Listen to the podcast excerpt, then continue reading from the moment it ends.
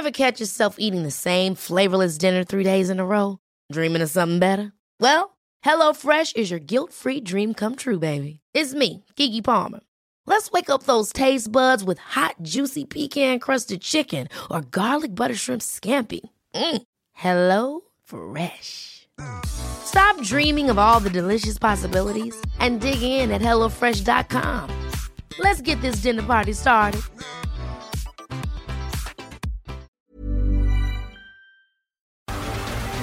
Las 6 de la tarde en punto, hora del centro de la República Mexicana. Bienvenidos, muy buenas tardes. Iniciamos el Heraldo Radio con toda la información importante. Hoy 12 de noviembre del año 2019 ha sido un día singularmente activo. Marchas, manifestaciones, conflictos, eh, dictadores que les dan asilo. En fin, bueno, enfrentamiento entre policías bueno, hay una gran cantidad de información que le tendré en los próximos minutos aquí en el Heraldo Radio. Vamos a empezar. Súbale el volumen a su radio. Yo soy Jesús Martín Mendoza y este es un resumen de lo más destacado. Fueron casi seis horas en que la Policía Federal bloqueó uno de los accesos principales del Aeropuerto Internacional de la Ciudad de México. Los uniformados aseguran que no harán más manifestaciones mientras se cumplan todos los acuerdos comprometidos. Mientras tanto, luego de los enfrentamientos de esta mañana, 32 policías capitalinos resultaron lesionados y es que afuera del Aeropuerto Internacional de la Ciudad de México, más de 200 policías federales, los que se manifestaban cuando policías de la Ciudad de México llegaron a controlarlos, el secretario de Seguridad, eh, Omar García Harfuch, aseguró que fueron 32 los lesionados. Escuche usted al señor Alfonso Durazo, quien es el jefe de los policías federales, que por cierto, ellos acusan a la policía capitalina de lesionar a 14 y desaparecer a 24. Estamos abiertos para incorporar a todos aquellos que quieran ser beneficiarios de un programa de retiro de la Policía eh, Federal. Eh, estimamos cerrar los trámites administrativos entre hoy y mañana. Consecuentemente, no es eh, necesario, decía, manifestaciones de este tipo, particularmente porque se expresan con violencia. Eso es lo que comentó el propio secretario Alfonso Durazo. Bueno, pues le brinca por aquí, le brinca por allá, le brinca por acullá, prácticamente por todos lados. También le informará que esta mañana, al llegar a territorio mexicano, el expresidente de Bolivia, Evo Morales, agradeció a la actual administración, dice el salvarle la vida. Si el hombre salió huyendo porque la policía le volteó bandera, y bueno, pues ya no tenía ni cómo, ¿no? Tuvo que renunciar y le ofreció México el asilo. Aseguró que México se siente, en México se siente protegido. Vamos a escuchar al señor Morales. Estamos muy agradecidos porque el presidente de México, gobierno del pueblo boliviano, me salvó la vida. ¿Por qué digo esto? El 9 de noviembre, sábado, cuando llegaba a la zona del trópico de Cochabamba, un miembro del equipo de seguridad del ejército me informó y me hizo leer mensajes, me comentó llamadas que pidió que le entregara a cambio de 50 mil dólares. Un día antes de nuestra renuncia. Y algunas informaciones puede comentarles. Por eso digo, y estamos muy agradecidos, hermano canciller, muchas gracias por salvarnos la vida. Le salvaron la vida a él, a él nada más. En este momento Bolivia, en este momento Bolivia se levanta en un grito de júbilo porque ya tienen presidenta interina. Se llama Jenin Añaz. Jenin Añaz, que es la, presidenta del Senado en Bolivia y de la oposición, ha tomado, ha rendido protesta como presidenta interina. En su primer discurso, la presidenta de Bolivia, Yanin Añaz, asegura que va a pacificar el país. Yanin Añaz llega con una gran aprobación de los bolivianos. Así no les guste a quienes están protegiendo a Evo Morales aquí en México. La señora, la senadora Añaz allá en Bolivia está siendo recibida con un gran aplauso y con un gran beneplácito. mientras nosotros estamos cuidando aquí al hombre que pretendía a través de artimañas electorales perpetuarse más años en el poder luego de los 13 en donde supuestamente había gobernado. Es increíble, vea usted cómo ya Bolivia ya arregló su asunto. Ya no está el ejército en las calles, solamente mantiene cierto orden, no ha faltado el agua, no ha faltado el alimento. La misma gente que quería Evo Morales fuera del gobierno han entrado en un autoorden, se han autorregulado en Bolivia. Si bien ha habido quemas, si bien ha habido desorden, si bien ha habido esto, el día de hoy ha sido un día ya de orden y bueno, pues llega ya con cierto control Yanín Añaz a la primera magistratura ya en Bolivia, emanada de la oposición boliviana, que ya es gobierno allá en Bolivia. Desde aquí enviarle un gran abrazo, una gran felicitación al pueblo boliviano que le ha demostrado a América Latina lo que el pueblo organizado puede hacer. Quitar a alguien que ya no quieren, mantenerse en autorregulación y, dar todos los elementos para que llegue una nueva presidenta, que no fue del ejército, ¿eh? Si estuviéramos ante un golpe de Estado, quien hubiese asumido el poder iba a ser un militar, un general, y no fue así. La asunción de Yanina Añaz en Bolivia echa por tierra los argumentos de golpe de Estado en Bolivia. Si hubiera sido un golpe de Estado en este momento, hubiese asumido el poder un militar, un general, un grupo del ejército, y no fue así. Quien asumió fue una senadora de Bolivia, civil, nada que ver con el ejército. Y bueno, pues se ha ido por tierra totalmente la versión de un golpe de Estado con la ascensión de la senadora Añaz. Más adelante le voy a tener todos los detalles aquí en el Heraldo Radio. Y hoy mismo será repuesta la votación en el Senado para elegir a quien ocupe la presidencia de la Comisión Nacional de los Derechos Humanos. Así lo dijo el presidente de la Junta de Coordinación Política del Senado, Ricardo Monreal, un hombre que ha operado de una manera impresionante el Senado de la República por encima de la presidenta de la mesa directiva. Fue él el que ha convencido a toda la fracción parlamentaria de Morena de ir a un proceso de purificación o de limpieza, porque asegura, en Morena somos hombres limpios. Así lo dijo Ricardo Monreal una nueva elección. ¿Por qué? Porque no queremos que haya dudas, porque nosotros somos hombres limpios y Morena como grupo parlamentario no puede estar sometido a la duda o a la desconfianza. Esto es lo que señaló Ricardo Monreal yo esperaré tener comunicación con él hoy, mañana, cuando sea necesario, porque es importante, importante que usted vea todo este asunto que tiene que ver con la elección de un eh, del presidente o presidenta en su caso de la Comisión Nacional de los Derechos Humanos. Iremos hasta el Senado de la República para saber finalmente qué es lo que va a ocurrir si es hoy, mañana o pasado mañana. Hoy entró en vigor el nuevo protocolo para bloqueos y manifestaciones que fue publicado en la Gaceta Oficial de la Ciudad de México y busca establecer coordinación y colaboración entre las autoridades capitalinas y los manifestantes. Quiero informarle que de último momento se está informando la Secretaría de Seguridad de Seguridad y Protección Ciudadana está informando que será exclusivamente esta secretaría la que se haga cargo de la seguridad del señor Morales en su visita a nuestro país. Solamente la Secretaría de Seguridad Ciudadana y no la Guardia Nacional. La Guardia Nacional no va a cuidar al señor Morales en su temporal estancia en nuestro país. La Secretaría de Comunicaciones y Transportes presentó el plan maestro del Aeropuerto General Felipe Ángeles en la base aérea militar de Santa Lucía en las aerolíneas, pero no tienen que aprobarlo. Aseguran que las aerolíneas no tienen la obligación de aprobarlo, asegura Javier Jiménez Espriu. Por supuesto que no, señor secretario.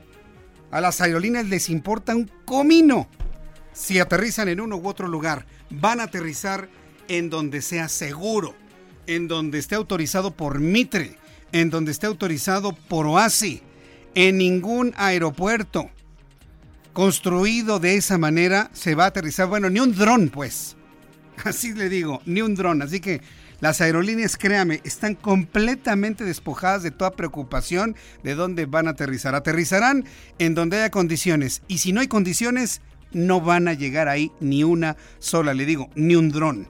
Ya lo platicaremos también más adelante aquí en el Heraldo Radio.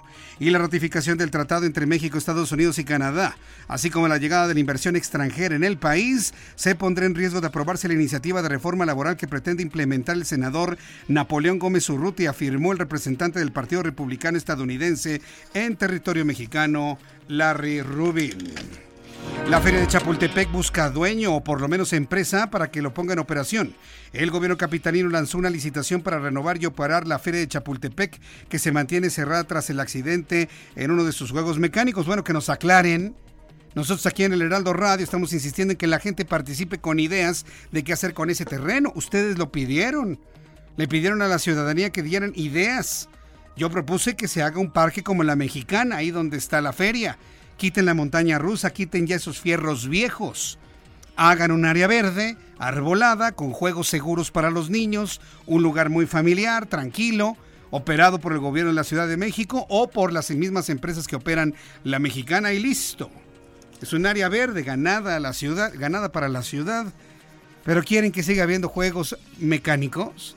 De verdad que yo ya no entiendo.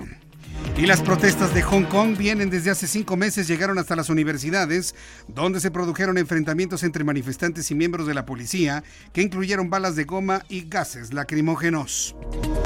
¿Se complica un gobierno en Madrid?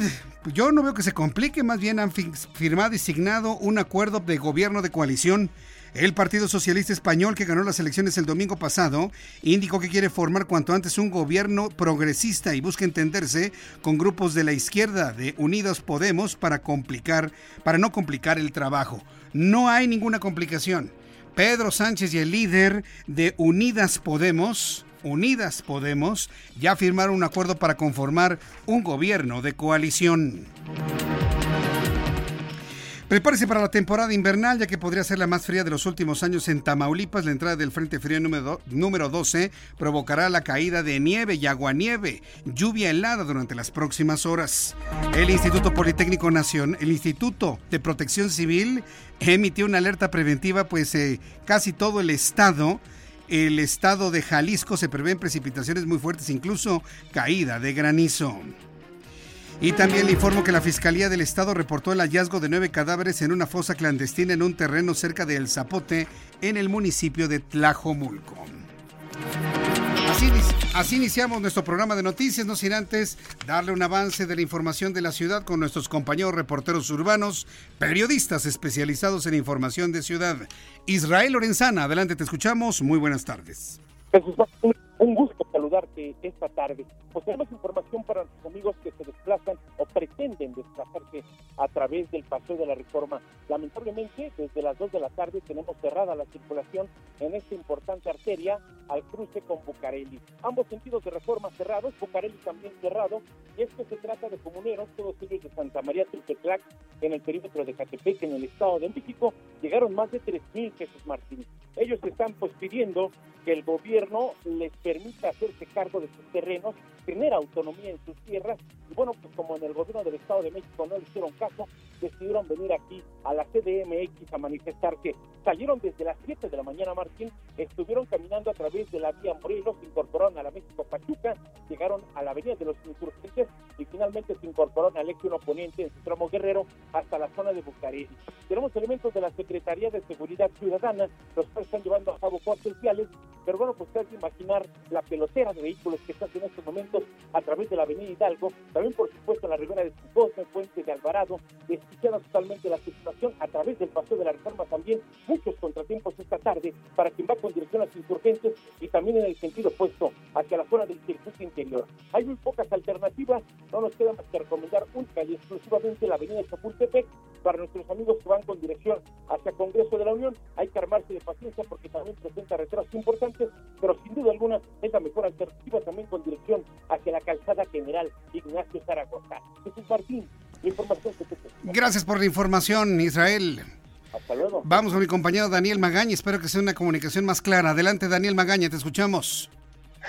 Efectivamente, Jesús Martín, y bueno, pues no son más alentadoras las noticias en cuanto a conflictos vehiculares. Fíjate que a lo largo del día hay eh, una, un grupo de la comunidad Triqui de Oaxaca, los cuales han estado manifestando aquí afuera del Instituto eh, pues, indigenista que se ubica en la México Coyoacán, cerca de la calle de Joco. Como no ha sido atendida su demanda, ellos piden la destitución de uno de los delegados allá en el estado de Oaxaca que pertenece al instituto, así que pues decidieron bloquear también el eje 8 sur, José María Rico, así que pues, ya se presentan problemas viales en la zona pues también de la colonia del Valle para utilizar este eje vial, le sugiero utilizar pues como vía alterna al eje 1 poniente, pues la zona de la avenida Universidad con carga vehicular porque los elementos de tránsito están canalizando pues todo este flujo vial hacia esta zona, pero bueno, pues es la vía alterna más cercana. Nos comentan que hasta las 9 de la noche tendrán una reunión y bueno, así que estará bloqueada esta zona hasta que tengan una solución por parte de las autoridades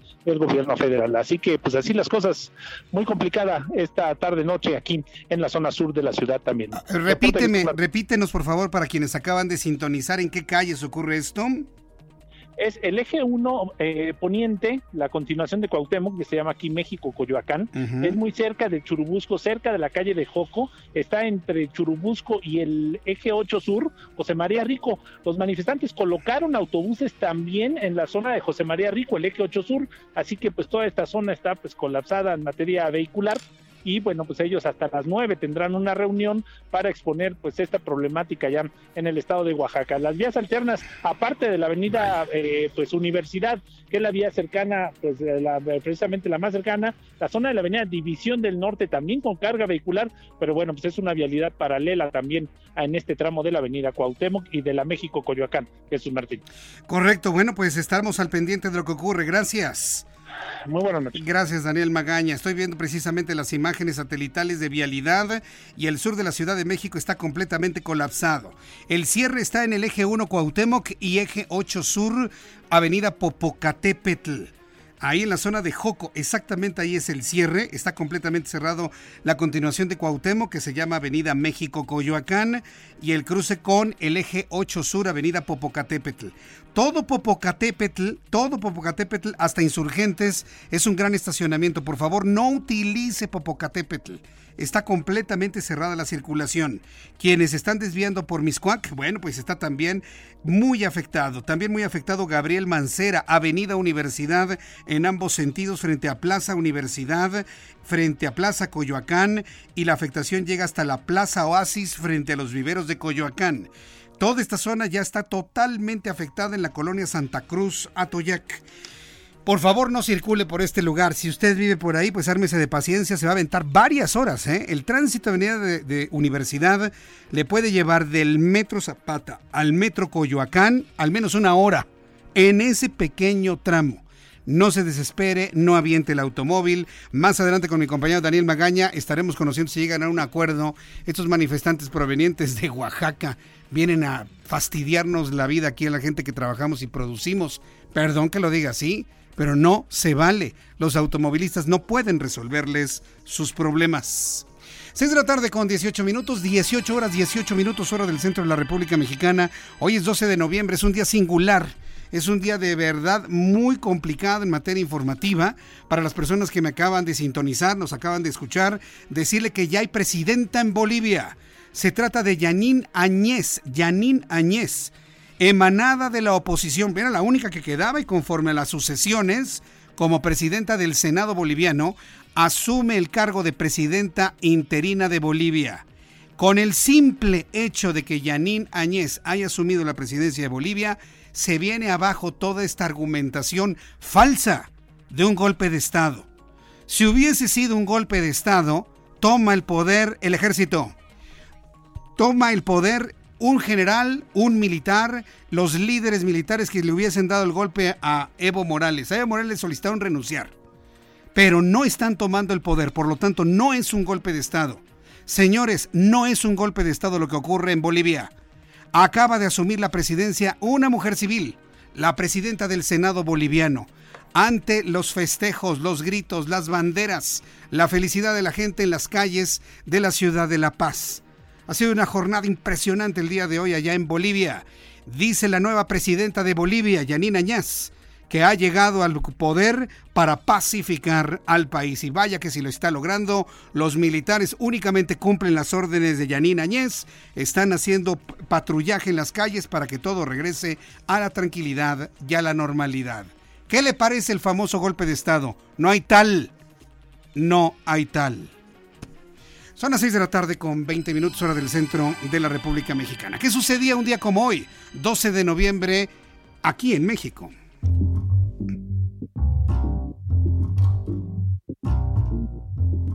Excelente martes. Pero veamos qué sucedió en un día como hoy en México. 1651. Nace una mujer histórica, ni más ni menos que nuestra mejor amiga, sí, Sor Juana Inés de la Cruz. Por algo se ganó aparecer en esos billetes de 200. Que por cierto ya pronto la cambian. Pero Sor Juana ha sido más que un rostro en aquellos papeles con tan noble denominación. Ella fue escritora novohispana, exponente del siglo de oro de la literatura en español. Es considerada como la décima musa. Ándigos hombres, siempre son ellos los que la riegan y todavía nos echan la bronca. Pero Sor Juana, no podemos poner eso. ¿Ah, no? Pues entonces ponle hombres necios que acusáis a la mujer sin razón, sin ver que sois la ocasión de lo mismo que culpáis. 1729. Nace Francisco Javier Alegre. Bueno, su, su, apellido, pues. Él fue un jesuita novohispano, filósofo, teólogo, canonista, historiador, geógrafo, traductor, en fin. Fue él el encargado de continuar con el registro de la historia de los jesuitas en nuestro país. 1965. Nació Fernando Delgadillo, cantautor mexicano. Uno de los más representativos de la trova. A ver, mi Fernando, échese una rolita. Hoy buscas en mí un amigo que haga un poco porque alcances lo que anhelas. Amigo sería yo si te apoyara contra todo lo demás.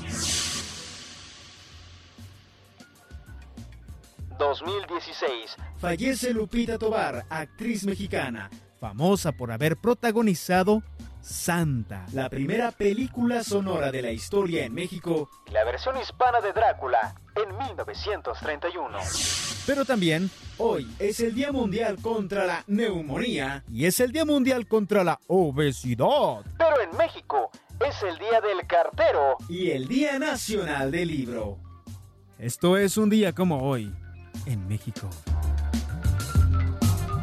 Muchas gracias, Abraham Arreola. Abraham Arreola, muchas gracias por la información de lo ocurrido un día como hoy, 12 de noviembre. La noticia en Bolivia es que ya hay presidente, es una presidenta civil, se llama Yanín Añez, la presidenta del Senado boliviano, es de la oposición. Y bueno, pues no vimos una gran oposición para que tomara protesta, por el contrario, las fiestas en las calles de Bolivia son patentes.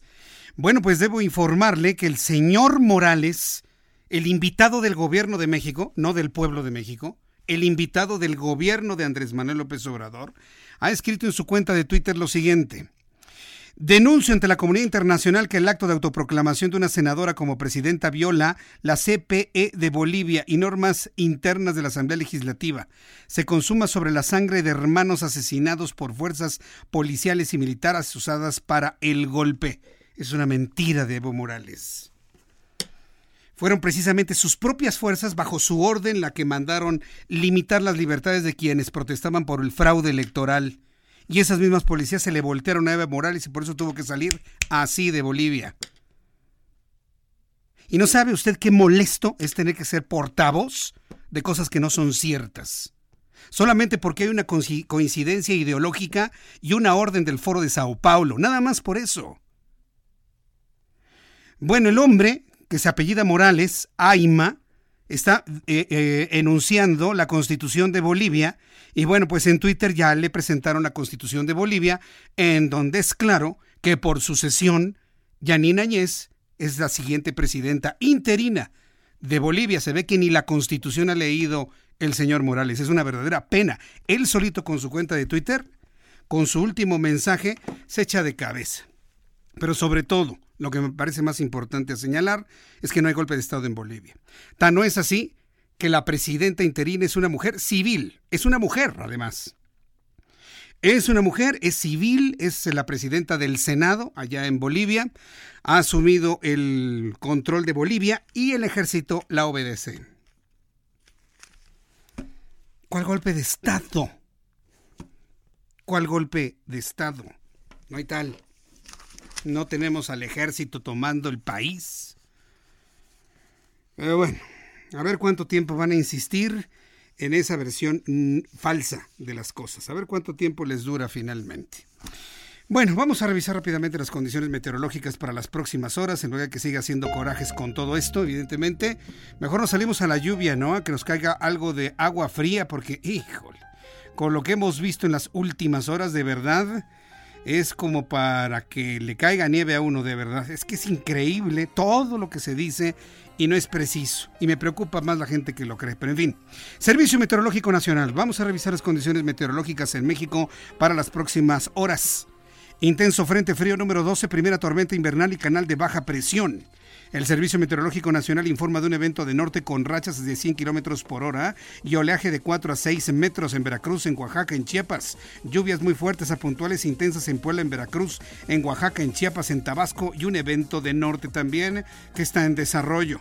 El Servicio Meteorológico Nacional está advirtiendo por el intenso Frente Frío número 12 y su masa de aire gélido polar que recorren ya el centro, oriente y sureste de la República Mexicana. Esta noche y al amanecer de mañana hará un friazo, pero de esos buenos, ¿eh? Yo le recomiendo que cuando duerma, a lo mejor no le gusta, pero póngase unas, unos calcetines, unas calcetas eh, que le cubran bien sus pies y con eso, mire, evita el frío durante las noches. Va a ser frío durante la noche y sobre todo para que, los niños que entran temprano a la escuela se vayan muy bien abrigados. No necesitan llevar eh, algún abrigo propio de la escuela, no se preocupe con la vestimenta que usted tenga en casa, proteja del frío a sus hijos mañana temprano. El Servicio Meteorológico Nacional entonces da cuenta del intenso frío prácticamente en todo el país, principalmente el centro. En Toluca, en el Estado de México, para mañana temperatura mínima 7 grados, máxima 19 en Guadalajara, mínima 12, máxima 19 en Monterrey, mínima 6, máxima 9 en Tampico, Tamaulipas, mínima 16, máxima 18 en Villahermosa, Tabasco, mínima 20, máxima 24. Amigos de Acapulco, Guerrero, calorcito, mínima 23, máxima 30. Y aquí en la capital de la República Mexicana, el termómetro está en este momento en 19, la mínima 10 y la máxima 22 grados Celsius.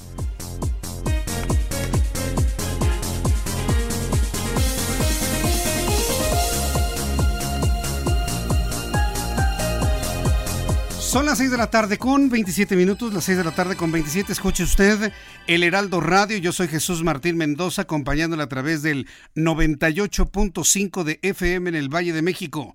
98.5 de FM en el Valle de México. En Guadalajara estamos en el 100.3 de FM. En Tampico estamos en el 98.5 de FM. En Villahermosa, Tabasco en el 106.3 de FM. En Acapulco, Guerrero estamos en el 92.1 de FM. Amigos de Acapulco, qué gusto me da saludarlos y les invito a que me envíen algún reporte de sintonía desde Acapulco. ¿Me escucha usted en Acapulco? Escríbame a través de mi cuenta de Twitter, arroba Jesús Martín MX, arroba Jesús Martín MX. Voy a los mensajes y regreso enseguida con todo lo que ha ocurrido en las últimas horas. El señor Morales, el asilo que le dio el gobierno. ¿Sí?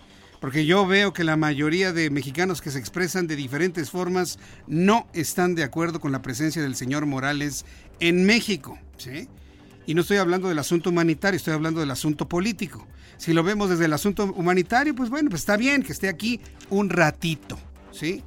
Pero desde el asunto político es insostenible la presencia del señor Morales. Pero bueno, está aquí, ya no lo va a cuidar la Guardia Nacional, lo acaba de aclarar el gobierno federal, solamente la Secretaría de Seguridad y Protección Ciudadana. Regresaré con toda esta información después de los anuncios y le invito, le digo, que me escriba a través de mi cuenta de Twitter, arroba Jesús Martín MX.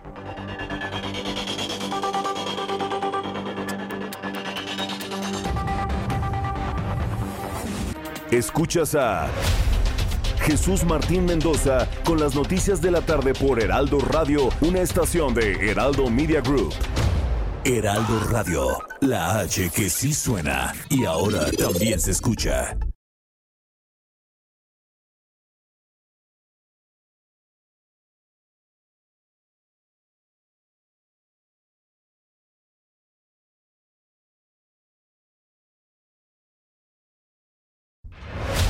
Escucha las noticias de la tarde con Jesús Martín Mendoza. Regresamos. Son las 6 de la tarde con 33 minutos, las 6 de la tarde con 33 horas del centro de la República Mexicana. Hoy tuve la fortuna de platicar con una empresaria eh, boliviana. Ella vive en La Paz, bueno, va de La Paz a Santa Cruz y bueno, pues al ratito le voy a platicar lo que me escribió a través de mi cuenta de Twitter. Una mujer que está viendo con sus propios ojos todo lo que está ocurriendo en Bolivia. Y yo dudo que muchos de los que están defendiendo lo indefendible hayan siquiera hablado con una persona que vive en Bolivia del pueblo, no de la política, no un legislador, no un eh, integrante del cuerpo diplomático, no, la gente común. Nosotros hemos tomado contacto con la gente común que trabaja, que va y viene, que mantiene su casa y demás. Y bueno, lo que nos ha comentado es terrible. Al ratito le voy a platicar todo lo que me ha comentado esta empresaria boliviana hace unos instantes a través de mi cuenta de Twitter. Como he estado tuiteando hacia Bolivia, entonces mucha gente de Bolivia se ha unido a mi cuenta de Twitter y nos ha enviado todo tipo de mensajes y comentarios. Están felices de que se haya ido Evo Morales de Bolivia, ¿eh?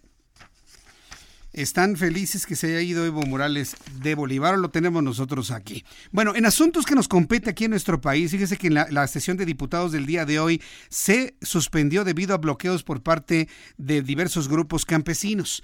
Tengo en la línea telefónica a la diputada María de los Ángeles Huerta, a quien le agradezco estos minutos de comunicación con el Heraldo. Diputada Huerta, bienvenida, gusto en saludarla. Muy buenas tardes ya. Muy buenas tardes, muchas gracias a usted y saludos a su auditorio. ¿Estos grupos qué es lo que están solicitando, estos grupos de campesinos que hoy les impidieron sesionar en la Cámara de Diputados?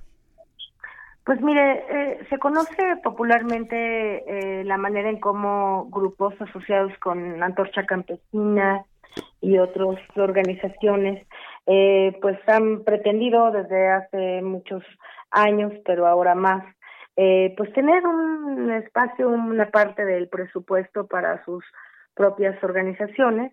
Y en la cuarta transformación y este nuevo gobierno hemos decidido que el presupuesto pues se reasigne de una manera en donde pueda beneficiar a más personas y no solamente a proyectos específicos de algunos grupos.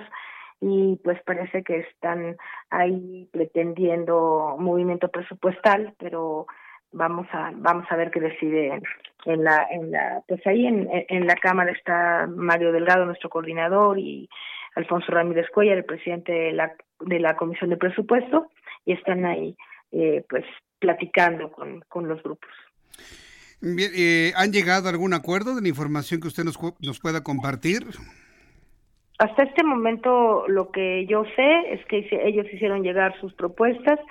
Hace un rato estuve en, en, contacto con, con, con, alguien de quien está en la negociación. Ellos están entregando, son varias organizaciones, están entregando algunas propuestas, pero es obvio que son organizaciones pues más bien conservadoras, ¿no? Que quieren tener los beneficios que tuvieron por muchos años del presupuesto y eso aquí no podemos ni queremos aceptarlo. Mire, el campo recibió 331 mil millones de pesos, 331 mil millones de pesos. Este monto tiene obviamente el objetivo de beneficiar a muchos más campesinos que solamente a un pequeño grupo que quieren específicos proyectos. Nosotros con el presupuesto hemos eh, estamos impactando a programas como Sembrando Vida, como programas educativos para todo el sector, incluyendo, por supuesto, a los campesinos de salud, ni se diga, infraestructura. Entonces, si de lo que se trata es de beneficiar a más personas, lo que estamos argumentando es que no podemos poner ya ahora, el, el, la reducción fue mínima, fue del 6%, fueron 20 mil millones eh, de 331 mil, ¿no? Entonces, pues en realidad el presupuesto se quedó prácticamente igual, solamente se quitó algunos programas que, que, que no estaban funcionando y que solamente estaban eh, ahí eh, queriendo que se llevara un poco de agua al molino de esos grupos que tradicionalmente han vivido del erario público, pues para justo eh, lograr este tipo de movilizaciones. Debería de haber visto usted lo bien organizados que están y cómo llegan perfectamente bien con grandes carpas, sillas, este eh, bailables, tarimas, bueno, parece una cosa organizada, muy bien organizada, con muchos recursos. A, a, mí lo que me sorprende es que me hable de grupos conservadores en los grupos campesinos. Si hay algo socialdemócrata en México, es el campesinado mexicano, diputada. Pero ellos no son campesinos, es, es un error que nosotros creamos eso. Mire, acabo de, de recibir una comunicación justamente de cómo el PAN está ya pensando seriamente, lo acaba de declarar su, su líder, este están pensando en crear una alianza con Antorcha Campesina, ¿no? Es una declaración que hizo hace un ratito algún algún panista connotado. Entonces, obviamente, pues sí es es hay hay hay conservadurismo, pues el PAN es un partido de personas conservadoras, eh, muy respetable, por supuesto, pero pues no dejan de ser conservadores, sobre todo conservadores de los beneficios que tenían antes, porque algo que no han querido dejar de, tener y por lo que sí han, han luchado mucho, no les importó mucho votar por la revocación de mandato, porque se le bajen el sueldo a, a, a los que ganan 200 y 300 mil pesos, por eso no votaron, pero sí ahora están votando para que un grupo de personas que no son campesinos, yo fui ahí hoy, hice tres recorridos en la Cámara, alrededor, caminé tres veces alrededor de la Cámara, yo no vi campesinos. Vi gente y pregunté y hablé con gente y muy pocos de ellos eran campesinos. La, la, la mayoría de la gente en estas organizaciones, pues como todos lo sabemos, porque no es una sorpresa, pues son personas que están aliadas a ciertos líderes, que tienen ciertos intereses, etcétera. No, no, yo no quiero hablar mal de nadie porque no es, no se trata de eso. Simplemente se trata de entender que estamos en un nuevo gobierno, queremos distribuir el presupuesto de manera diferente y no estamos pensando en que dirigentes que tienen debería de ver los automóviles y los lujos que tienen algunos dirigentes de pero pero me está usted planteando que a ver, me está planteando que un que algún campesino que le haya ido bien Está mal que tenga un auto de lujo. Está mal en este país que alguien tenga un auto de lujo. No, eso no está mal. ah, bueno, entonces que tenga una casa, un auto de lujo. Imagínense si vamos a empezar, si vamos a estar eh, eh, señalando que alguien es malo porque se puede comprar algo. No, estoy diciendo eso, no me, pero no me malentienda. Eso es algo que usted está diciendo, no me malentienda. Yo no estoy diciendo No, es que usted lo está diciendo. Debería de ver los autos de lujo que tienen.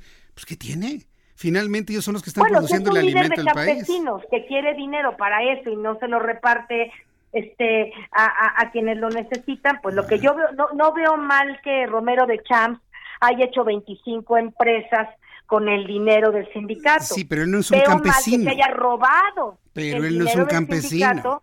Para hacer, bueno, una persona con lo que gana un líder, un líder de este tipo no le alcanza para hacer 25 empresas y vivir con, con, esos lujos, ¿no? o, usted cree que con el dinero que gana un líder de, por ejemplo, de, de Pemex le alcance para eso? Por supuesto que no, pero se les denuncia ah, penalmente para que los lo, lo, que los investiguen. Acá estamos hablando gente trabajadora del campo, con mayores o menores posibilidades.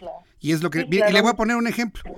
Eh, Enrique Vargas del Villar es el presidente de Huizquilucan y Huizquilucan tiene unas colonias riquísimas y él está repitiendo eh, como presidente municipal en Huizquilucan porque la gente lo quiere, pobres y ricos. Bueno, acaba de comprometer a los diputados 42 mil, espéreme, es que espéreme, es que va en lo mismo. Él ya pudo lograr 42 mil millones de pesos extras para el presupuesto 2020 para los municipios. ¿Por qué los campesinos no pueden lograr un dinero extra para que puedan trabajar y que puedan producir. Es que no es para los que, es lo que le estoy diciendo, eh, eh, periodista, justo sería buenísimo que, que, que, repitiera lo que yo le dije, porque yo le dije que ese dinero no es para los campesinos. Ese dinero que quieren no se usa ni se usó ni se está usando en exactamente lo que los campesinos más empobrecidos de este país necesitan. Se está usando en proyectos que no son para eso. Por eso redistribuimos, no quitamos, redistribuimos el dinero público en la Cámara de Diputados para que ese dinero público deje de usarse mal, deje de usarse en el enriquecimiento ilícito de unos y el brutal empobrecimiento de otros, como muchos años ocurrió en este país cuando gobernaba el PRI y el PAN. Yo, acabo de ver a los campesinos, pero perdón, es que yo acabo de ver a los campesinos y no, no son los ricos que usted dice, ¿eh? Yo veo gente No, pues muy vaya- pobre vaya ahí cámara- Vaya a manifestando. la cámara. No, es Bueno. gente muy pobre, ciertamente, Es pero no gente son muy pobre, es gente muy, muy pobre que les han quitado recursos. Bueno, ¿mañana van a sesionar? ¿Van a poder entrar o no? ¿Qué les han dicho? No, no, no, no están dispuestos estos estos eh, dirigentes de los grupos a quitarse de ahí hasta que logren su su pues su dinero, ¿verdad? Entonces dijeron que se quedarían ahí hasta hasta que hasta pero nosotros tenemos como usted seguramente lo sabe una una línea de, de, de hasta el 25 hasta el 15 perdón de noviembre no Eh, tenemos que aprobar el presupuesto y entonces pues tenemos que y eso es lo que estamos trabajando lo que Pues está sí, trabajando ya nuestro, esta nuestro semana. coordinador para poder ir a para poder ir a, a sesionar. Si no es en la cámara pues buscaremos el plan B digamos. Sí, que se ha utilizado en otras ocasiones. Yo creo que eso va a tener que suceder finalmente. Pues, diputada María de Los Ángeles Huerta, yo le agradezco que me haya tomado la llamada telefónica y atentos de lo que suceda en la Cámara de Diputados. Muchas gracias. Oiga, y un, y un breve comentario, si me permite, Dígame. porque escuché respetuosamente lo que usted decía de del presidente Evo Morales y le quiero decir que Es expresidente. yo no creo que la opinión de una Es expresidente. Perdón, perdón que le interrumpa, es pero de- tenemos que ser precisos. Es expresidente, él renunció a su cargo. no no eh, no no fue un golpe de estado ya lo explicó No fue un golpe de Estado porque la presidenta es civil, la que en este momento está en Bolivia. Mire, eh, fue un golpe de Estado, hoy lo explicó muy bien nuestro secretario. Yo, yo quisiera que tuvieran ustedes a, a lo mejor un debate con personas No. que no piensan igual, porque alguien que piensa igual, ¿usted cree que no es presidente y que ya lo sacaron? Nosotros en este gobierno creemos que fue un golpe de Estado. Yo lo que creo es que a la ustedes- usted está es- entrevistando Mm. es gente que probablemente piensa como usted, pero yo, por ejemplo, tengo muchos argumentos para decirle por qué la gente y el crecimiento brutal que ha tenido Bolivia Sí, y los muchos beneficios que le ha dado este presidente. yo le- yo le ¿Por voy a decir no una cosa. de? No, por- ¿sabe por qué? Porque el presidente de la. República utiliza toda la conferencia mañanera para apoyar su propia ideología. Y ustedes son incapaces de escuchar a alguien que piense distinto a ustedes. Muy buenas No, tardes, es- diputada. Es, un debate, la vida, la vida periodística. Gracias, diputada. gente- Muy buenas tardes. Gracias. Perdón, pero es que ese, ese tipo de, de discusiones no podemos hacerlo así. No hay respeto a la libertad de expresión por parte de algunos integrantes de Morena. No lo hay. Entonces, sí, que me disculpen la, la diputada María de Los Ángeles Huerta, pero aquí nos vamos a quedar 15 minutos, 10 minutos más, y esto no puede ser así. Creo que ellos tienen su posición, nosotros tenemos otra posición, y me parece, me parece, sigue la línea telefónica, me parece que es importante que se respete también el punto de vista de quienes no están de acuerdo. Entonces sí, se empezó a enojar porque pues está diciendo que los campesinos son conservadores. La verdad de las cosas es que yo no estoy de acuerdo en eso. Las, la- las personas, las personas que están manifestando son gente muy pobre, ya las vio. Y están desesperados porque no les va a llegar el presupuesto, pero ah. Y, y muévalos de este pensamiento. No puede ser. No fue un golpe de Estado en Bolivia. Evo Morales está aquí por cuestiones de carácter humanitario, no políticas. Así lo ha dicho el secretario de Relaciones Exteriores, Marcelo Ebrard. Tengo en la línea telefónica a Ernesto Prieto Ortega. Él es el director general de la Lotería Nacional. Don Ernesto Prieto, me da muchísimo gusto saludarlo. Bienvenido. Muy buenas tardes. Muy buenas tardes, Jesús Martín. Un saludo a tu auditorio. Me da muchísimo gusto. Heraldo de México. Es usted muy amable y fíjese que estamos muy contentos de tener el contacto con la Lotería Nacional, porque me imagino que, bueno, en lo que resta de este año y al inicio del 2020 hay una buena cantidad de innovaciones de la Lotería Nacional en esta nueva etapa. Platíquenos de qué se trata. Sí, mira, más que nada, pues vamos a arrancar ya todo lo relativo al 250 aniversario que lo vamos a cumplir el próximo 7 de agosto del 2020. En la, la Lotería Nacional fue construida, fue fundada el 7 de agosto de 1770. Entonces ahora estamos ya preparando el gran sorteo que vamos a tener esa fecha, pero previo a eso tenemos tres sorteos, Jesús Martín, muy importantes, que el primero es el especial del día 13 de diciembre, el de la Virgen, de 121 millones de pesos en premios, y posteriormente en los dos sorteos, tanto del Gordo de Navidad como el sorteo magno del 31 de diciembre, vamos a tener bolsas de 744 millones. que son 430 millones en 24 de diciembre y 314 millones el 13, eh, perdón, el 31 de diciembre. Esos son los grandes sorteos que vamos a tener.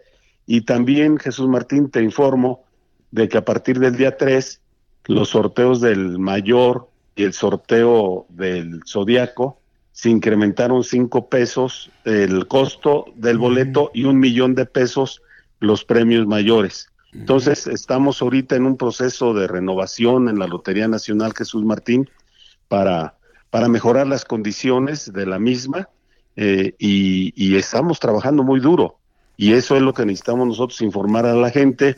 También Jesús Martín, una de las cosas que la gente desconoce es de que pueden asistir a los sorteos de la Lotería Nacional aquí en Reforma número uno, en la colonia Tabacalera, en el edificio del Moro, en el salón de sorteos, es la entrada es libre los días de los sorteos que son domingo, martes, miércoles y viernes a las 8 de la noche. ¿Y conservan toda la tradición de los niños gritones? Esa es una tradición que está que nació con la lotería Jesús Martín. Así es. Ellos son los responsables de todos los sorteos de la Lotería Nacional. Las esferas, la mayor y la menor, las manejan ellos, ellos son los que operan todos los mecanismos para que salgan las bolitas, ellos son los únicos que tocan las bolitas y son los que cantan los números y los premios. Y eso es desde 1770. E, evidentemente las bolitas son revisadas por el interventor de la Secretaría de Gobernación, las pesan para que no haya ninguna duda en todo esto, ¿verdad? Es un procedimiento también ya muy bien establecido. Sí, y también Jesús Martín, invitamos a la gente, a la población, para que a partir de las nueve de la mañana de los domingos, martes, miércoles y jueves puedan venir a verificar con su boleto. Aquí se ponen a la vista de las nueve de la mañana, se ponen a la vista las bolitas en los abacos de 500 bolitas cada uno y ahí está el número. Está el número que ellos tengan aquí para que verifiquen que está ahí su número. A las seis de la tarde se hace el proceso de la vaciado de bolitas a las esferas y ahí la gente, todo es transparente, todo está abierto al público. Correcto, bueno, pues entonces entrada libre los domingos, martes, miércoles y viernes. ¿A qué hora son los sorteos? A las 8 de la noche en punto empiezan los sorteos, con la entrada de los niños gritones. Eso me parece muy bien. Pues hay, que ir a verlos. Bueno, pues es un... Eh, desde 1781 pues la, Lotería Nacional ha dado todo tipo de apoyos. ¿Qué es lo que apoya eh, la Lotería Nacional, que entendemos que es para la asistencia pública? Cuando se dice la asistencia pública, ¿a quiénes asisten con este dinero que se recauda? Sí. Mira, eh, hasta el 1999, la Lotería Nacional entregó en forma directa apoyos a instituciones, ayuntamientos, a gobiernos de los estados, a escuelas, a hospitales, de equipos médicos, de ambulancias, de, este, ¿cómo se llama? Pipas para agua y todo eso lo, lo entregó en forma directa. A partir de esa fecha dejó de hacerse y todo se canaliza a la Secretaría de Hacienda.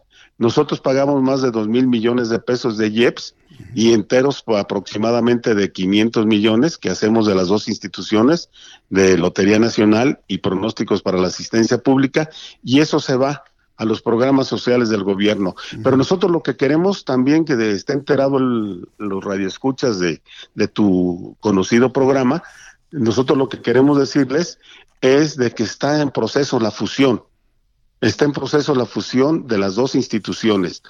Y Jesús Martín, eh, desde el 2008, la Lotería Nacional no tenía números negros, siempre dependía del recurso que le daba de Recursos Fiscales, la Secretaría de Hacienda el año pasado entregó más de 540 millones de pesos el gobierno federal para el sostenimiento y que saliera adelante la lotería. Este año nosotros vamos bien, vamos sacando los trabajos, vamos haciendo lo mejor con austeridad, eficiencia y honestidad. Y nos está yendo bien, Jesús Martín. Esperemos que este año este, salgamos bien y el próximo año se den esas, esa fusión de las dos instituciones en forma correcta y en forma sana las dos. Fíjese que este, este asunto de la fusión viene ya de muchos años. Es más, yo lo recuerdo desde tiempos de Felipe Calderón, ya existía la idea de fusionar Lotería Nacional con pronósticos para la asistencia pública y en pronósticos no querían fusionarse a la Lotería Nacional y viceversa. Yo conocí la historia, yo hubo un tiempo que estuve muy involucrado con pronósticos para la asistencia pública, inclusive fui embajador de pronósticos y varias cosas y me enteré Sigue siendo embajador. Sí, entonces yo, deseo que esta fusión se lleve bien, en orden y que finalmente se cree una gran institución que cada vez obtenga más recursos para apoyar a más mexicanos de ahora en adelante, ¿no? Eso es lo que queremos, Jesús Martín, y eso es lo que queremos transmitir a la gente, la confianza de que estamos trabajando para hacer eso. Y aquí las puertas están abiertas para cualquier eh, gente que quiera venir a visitar y ver todo el proceso, tanto de pronósticos como de la lotería las puertas están abiertas. Muy bien. Pues eh, yo le agradezco mucho que nos haya platicado de estas novedades que tiene la Lotería Nacional. Poco a poco las iremos comentando más en nuestro programa de noticias. Y bueno, pues don Ernesto Prieto Ortega, yo le agradezco muchísimo que me haya tomado la llamada telefónica el día de hoy. Al contrario, Jesús Martín, estoy a tus órdenes y ojalá nos visites y vengas a ver y, y invitar al público más que nada para que vean los procesos cómo lo llevamos a cabo y que la gente se dé cuenta la gran tradición que tiene de la Lotería Nacional que tanto ha aportado al país. Pues, y los niños gritones, excelentes, ¿eh? A ver si nos organizamos aquí con el Heraldo y un día transmitimos desde allá. Digo, es una idea que se me ocurre y poder transmitir uno de los sorteos de la Lotería Nacional, llevarlo a través de nuestros micrófonos, nuestras cámaras, sería algo extraordinario. Lo platicamos, ¿no? Entre todos y a ver si cuándo lo podemos hacer. ¿Qué le parece? Me parece muy bien y las puertas están abiertas para todos ustedes y todo el público aquí en la Lotería Nacional. Gracias, don Ernesto Prieto. Esta es su casa. Que le vaya muy bien. Hasta pronto. Muy amable y gracias. Buenas noches. Buenas noches. Es, el licenciado Ernesto Prieto Ortega, director general de la Lotería Nacional. Pues es que ya viene el sorteo de la Virgen de Guadalupe el 12 de diciembre. Viene también ya el magno de Navidad, el magno de Año Nuevo. Pues vale la pena, ¿no? Entrarle ahí a la Lotería Nacional. ¿Quién quita? Pero tampoco se vaya a gastar todo el aguinaldo, ¿eh? Con un cuadrito, dos cuadritos, un vigésimo, pues ya puede hacer verdaderamente la diferencia. Son las 6 de la tarde con 55 minutos hora del centro de la República Mexicana. Después de los anuncios y el resumen de noticias, continuamos con la información aquí en el Heraldo. Le recuerdo que las noticias continúan hasta las 8 de la noche a través del 98.5 de FM en todo el Valle de México. En las eh, ciudades donde no llega nuestra señal, en este momento por emisora. Nos puede sintonizar a través de www.heraldodemexico.com.mx. heraldodemexico.com.mx. Las noticias continúan. Voy hasta las 8 de la noche. Le invito para que se quede con nosotros y después de estos anuncios, un resumen con lo más destacado.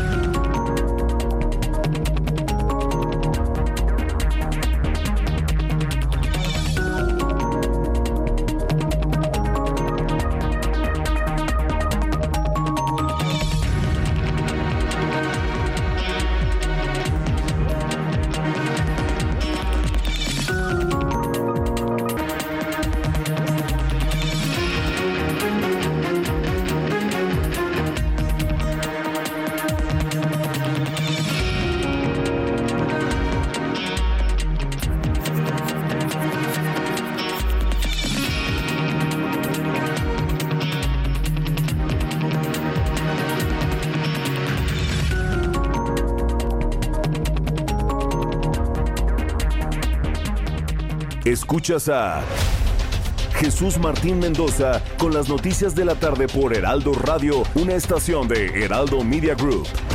Heraldo Radio, la H que sí suena y ahora también se escucha.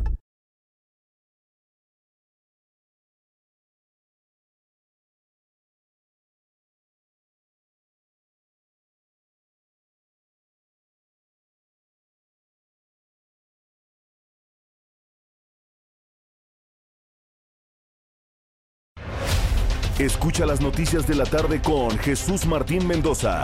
Regresamos. El reloj marca las 7 en punto, las 19 horas en punto hora del centro de la República Mexicana. Este es un resumen con las noticias más importantes. José Alberto González, embajador de Bolivia ante la Organización de los Estados Americanos, presentó su renuncia este martes, luego de que el secretario del organismo, Luis Almagro, afirmó que Evo Morales no era víctima de un golpe de Estado. También la OEA está descartando que en Bolivia se haya producido un golpe de Estado. Los coordinadores parlamentarios un restaurante como sede alterna ante el bloqueo de campesinos que mantienen la Cámara de Diputados. Ahí recibieron organizaciones campesinas que demandaron 24 mil millones de pesos para incluirlos en el programa de fomento ganadero, entre otros. También negocian con alcaldes de todos los partidos quienes han solicitado particularmente mayores recursos para el Fondo de Fortalecimiento de la Seguridad y se reiteró que la Comisión de Presupuesto tiene poco margen de maniobra para modificar el presupuesto 2020. Sin embargo, Enrique Vargas del Villar, presidente de la Asociación Nacional de Alcaldes, y presidente municipal de Whisky Lucan, ha anunciado a través de su cuenta de Twitter que finalmente con los diputados logró finalmente el compromiso de sumar una bolsa de 42 mil millones de pesos extras que no venían en el presupuesto 2020 para que los municipios brinden servicio y seguridad a sus habitantes. México fue reconocido por la Organización Mundial de la Salud como el primer país libre de rabia humana transmitida por, por perros lo cual fue posible gracias a una intensa estrategia que incluyó campañas masivas de vacunación gratuita a perros desde la década de los noventas, además de vigilancia y campañas de sensibilización a la población. Felicidades, de verdad, ¿eh? a todas las personas que tienen un compañero, una mascota, un perro, un perrijo, como usted quiera llamarlo. Felicidades a todos los tenedores de animales en su casa. La vacunación sobre todo de canes, de perros, da por, por, sentada ya esta noticia. México está libre de rabia transmitida por perros. Hoy gran parte de Estados Unidos se encontró cubierto de nieve y con temperaturas gélidas debido a una intensa tormenta invernal. El Servicio Nacional de Meteorología pronosticó temperaturas sin precedentes sobre la zona centro y sur. Las bajas temperaturas que van desde planicies del sur hasta el valle del río Mississippi y los grandes lagos es debido a un fenómeno ártico originado en Siberia y que se está trasladando hacia el centro oriente de los Estados Unidos. Este mismo sistema, este mismo sistema es el Frente Frío número 12 con gélidos que van a llegar al centro de la República Mexicana provocando uno de los temporales más fríos del arranque de la temporada invernal del año 2019 y 2020. Estas son las noticias en resumen. Te invito para que siga con nosotros. Yo soy Jesús Martín Mendoza.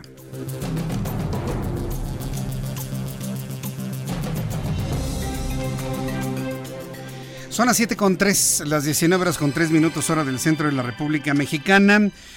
Fue, bueno, ha causado opiniones muy, muy, muy divididas el diálogo que sostuve con la diputada María de los Ángeles Huerta del Movimiento de Regeneración Nacional. Ha causado todo tipo de comentarios. Yo puedo decirle inclusive que están como que 50-50. Quiero informarle que hemos invitado a la diputada María de los Ángeles Huerta a que venga aquí al estudio. Sí, por supuesto. Va a estar aquí en el estudio. Yo le voy a informar la fecha para hablar del caso Evo Morales. Digo, ya hablamos del asunto de los campesinos. Yo espero que finalmente en el presupuesto 2020 se le otorgan estos 24 mil millones de pesos que están pidiendo estos grupos de campesinos. Están pidiendo los campesinos, la gente más pobre del país. Sí, por supuesto, hay algún agroindustrial por ahí. Y bueno, pues en el tema que ya le interesó y que le entró con toda intensidad, ¿sí? Descalificando, por supuesto, todo tipo de opiniones eh, diferentes. El reclamo que yo tuve con la diputada María de los Ángeles Huerta es que no están dispuestos a escuchar, ni a aceptar, ni a tolerar una posición y una visión distinta. Y eso está muy mal. Eso está muy mal. Es que ustedes, no, no, la, la mayoría de mis colegas están guanaguana con Evo Morales, ¿eh? La mayoría de mis colegas.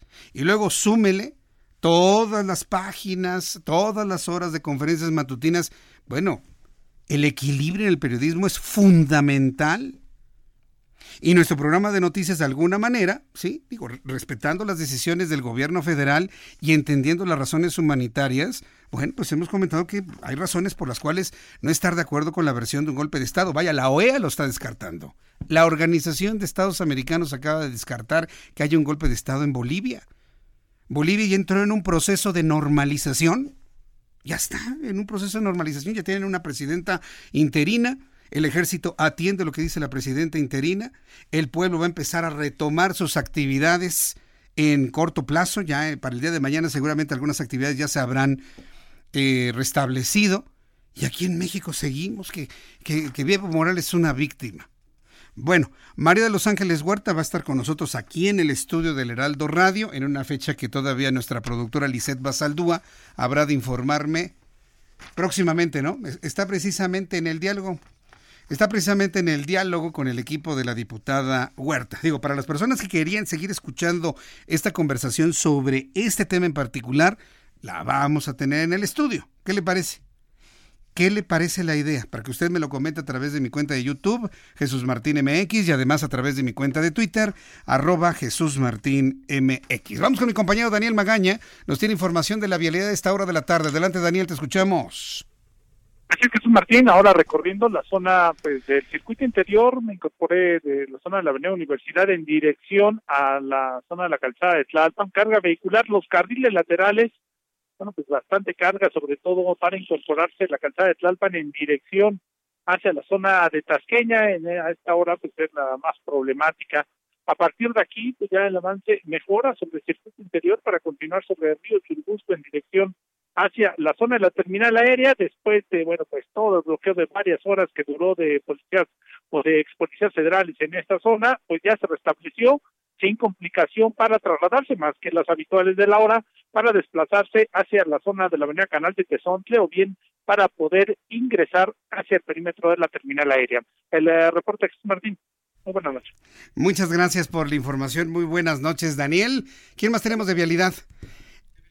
Eh, eh, vamos con nuestro compañero Gerardo Galicia, que, fíjese, estaba por llegar Evo Morales al Aeropuerto Internacional de la Ciudad de México y hoy precisamente, hoy, Policías federales se manifestaron en la, en la entrada principal. Llegaron policías capitalinos, se enfrentaron, se dieron una golpiza.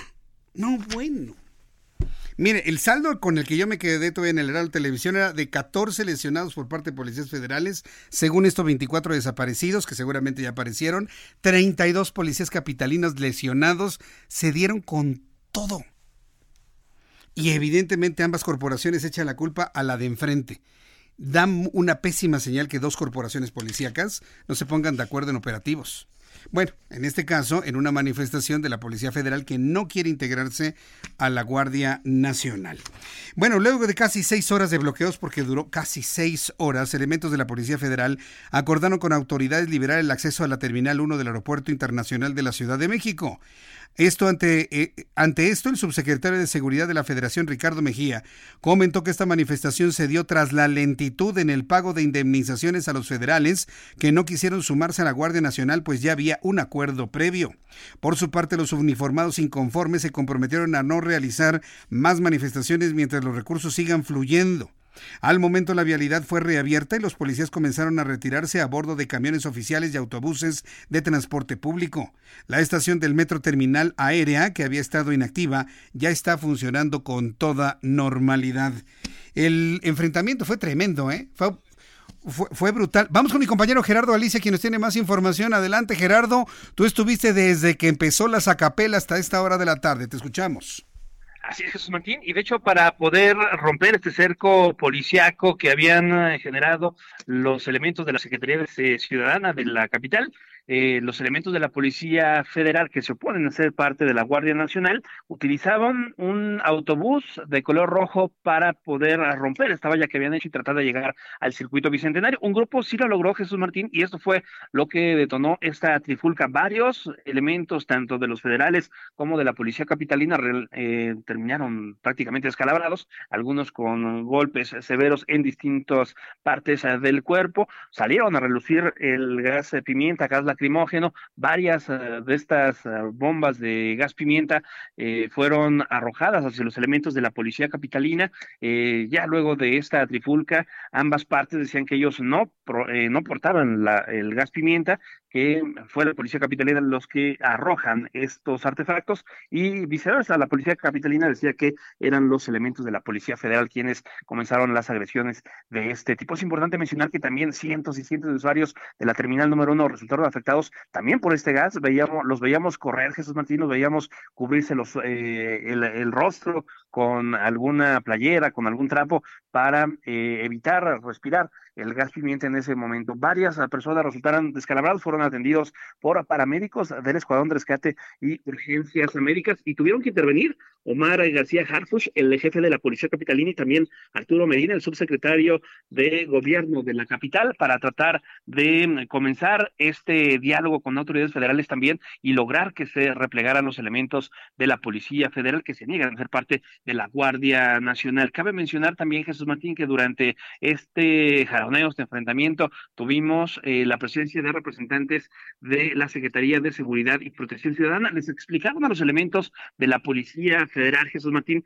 que los recursos para su indemnización están prácticamente garantizados. Será cuestión de que sigan un folio y de esta manera se les irá pagando, pero en orden. Así que luego de escuchar estas palabras, los elementos de la Policía Federal decidieron regresar nuevamente a la base Contel, que se ubica en el periférico muy cerca del eje 5 Sur, en la zona de Iztapalapa, y de esta forma terminó esta tremenda manifestación que eh, eh, tuvimos prácticamente y que generó varias eh, trifulcas y de hecho la rampa para llegar a la terminal número uno, que el circuito bicentenario, se convirtió por algunos momentos en una, en una verdadera batalla campal, pero por fortuna los golpes eh, fueron atendidos rápidamente por paramédicos y luego ya se fueron retirando poco a poco los elementos y fuerzas federales. Y por lo pronto, Jesús Martín, el reporte. Gracias por la información. Gracias, Gerardo. Hasta luego. Hasta luego. Estoy escuchando hasta en el fondo la discusión en el Senado de la República. votos, 114 presentes. Hay una tremenda discusión en el Senado de la República porque resulta que en el Pleno del Senado se ha rechazado reponer el procedimiento para elegir al nuevo presidente de la Comisión Nacional de los Derechos Humanos. Escuche usted la discusión. Derechos Humanos que es Rosario Piedra Ibarra. Gracias. A ver, les comento que todavía, senador Damián, pidieron senadoras de su partido la palabra. Déjenlas hablar, por favor. Vemos en las imágenes que están llegando al Heraldo Radio cómo se levanta Xochil Gálvez y con el puño derecho arriba asegurando que hubo una violación al Estado, a la elección para la presidenta de la Comisión Nacional de los Derechos Humanos. Quiero decir que no estamos en discusión, en ningún momento procesal de discusión. Les estamos dando la palabra por dos minutos, así que por favor, ciñanse a eso o bien déjenme que abra la discusión de la reserva que presentó el senador Rementería y hacen la discusión adentro de la discusión de la moción. Sonido al escaño de la senadora Reynoso. Y es que el Senado de la República habría ya eh, rechazado reponer el procedimiento, mientras enormes mantas dicen no al fraude en la CNDH. Discurso que sale a declarar. Vamos directamente con nuestro compañero Misael Zavala, quien nos tiene más información desde el Senado. ¿Qué momentos hemos vivido, Misael? Así es, Jesús Martín, pues momentos intensos en estas últimas horas aquí en el Senado de la República, luego de que se alargó una discusión para reponer el proceso de la votación de la presidenta de la Comisión Nacional de Derechos Humanos. Eh, hubo tres propuestas, una de dos del Partido Acción Nacional, una de Emilio Álvarez y Casa y finalmente una de Morena, esta de Morena propuesta por Ricardo Monreal, donde se pedía reponer el proceso de, votación. Al final se votó 46 eh, votos a favor, 67 en contra y hubo nueve abstenciones. Eh, tanto el PRI como la mayoría de Morena y el Verde Ecologista votaron porque no se reponga el proceso. Ellos definieron que, que ya Rosario, ya era un proceso, digamos, ya realizado y que Rosario Piedra pues tendría que asumir ya como presidenta de la Comisión Nacional de Derechos Humanos. En estos momentos, eh, Félix Salgado Macedonio, algunos morenistas eh, subieron a tribuna para decir y presionar ya a la mesa, a la mesa y a la mesa directiva y al pleno del Senado para que hoy mismo Rosario Piedra Ibarra eh, tome protesta, rinda protesta ya como próxima ombudsperson. El PAN eh, ha subido su propuesta también, eh, donde pedía reponer el proceso por fraude de estos votos, estos dos votos perdidos desde el pasado jueves. no lograron hacer mayoría, digamos, mayoría simple que se necesitaba para reponer el proceso. Ellos pedían que se realizara un proceso desde cero, es decir, que desde las comisiones se eligiera una terna y volver a votar esa, esa otra terna, pero también fue rechazada esta propuesta. Y, hasta este momento eh, se discute si Rosario Piedra Ibarra ya toma protesta como próxima eh, comisionada nacional de derechos humanos hasta aquí el reporte.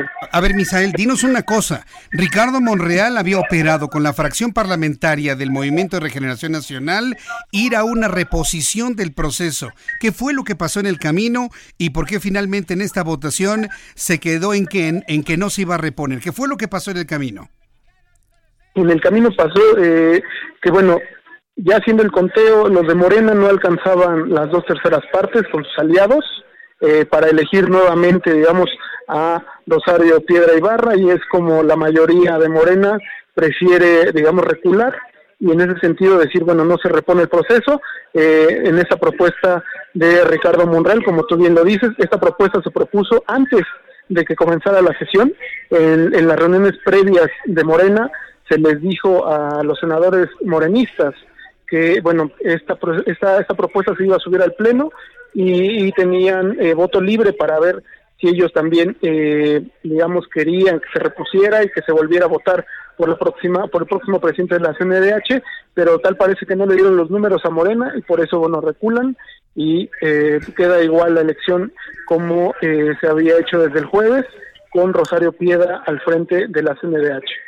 Estamos viendo a los senadores este, del PAN completamente furiosos ante, ante este cambio de opinión, ante este cambio de posición del Movimiento de Regeneración Nacional, pero tú ya nos dijiste, reculan, creo que es el término exacto, reculan en esta idea porque saben que en una nueva votación no alcanzarían las dos terceras partes para que sea Rosario Piedra la presidenta de la Comisión de los Derechos Humanos. Misael. Así es, eh, pues eh, hasta hace un par de horas le faltaban al menos siete votos a Morena, eh, no conseguían la mayoría calificada, como bien se dice, que son dos terceras partes. Ah, en estos momentos son 120 senadores asistentes en el Pleno, es decir, necesitaba al menos 80 votos eh, para elegir al próximo presidente de la Comisión Nacional de Derechos Humanos. Y bueno, Morena prácticamente se queda en el filo con al menos siete votos. Eh, esto, digamos que en, versiones al interior de, la misma bancada de Morena.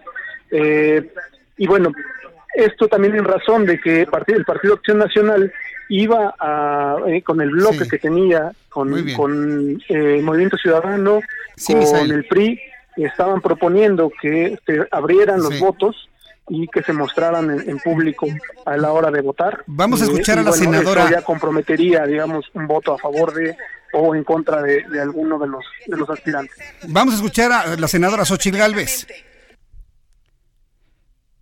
Ya, y bueno, están haciendo, pues todo parece indicar que ya, ya, ya, ya todo está cantado, ¿verdad, Misael? Ya terminó Xochitl Galvez. Parece que ya todo está cantado, Misael.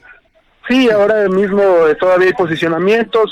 Eh, el PAN subió con pancartas de no al fraude, Morena robó dos votos y también este eh, está ahorita en estos preciso momento presionando Morena para que ya tome protesta Rosario Piedra Ibarra está ahí al frente de la CNDH. ¿Rosario Ibarra está ahí? ¿Se encuentra ahí para rendir protesta? Hasta ese momento no la hemos visto en, las instalaciones del Senado. Eh, el jueves pasado sí estaba, eh, digamos, en algunas oficinas de Morena, pero en esos momentos no tenemos certeza si la activista se encuentra en el Senado de la República. Correcto. Bueno, pues Misael, en el momento que tú la veas, en el momento que tú la veas, por favor, eh, danos a conocer esta información y estamos en contacto. Muchas gracias.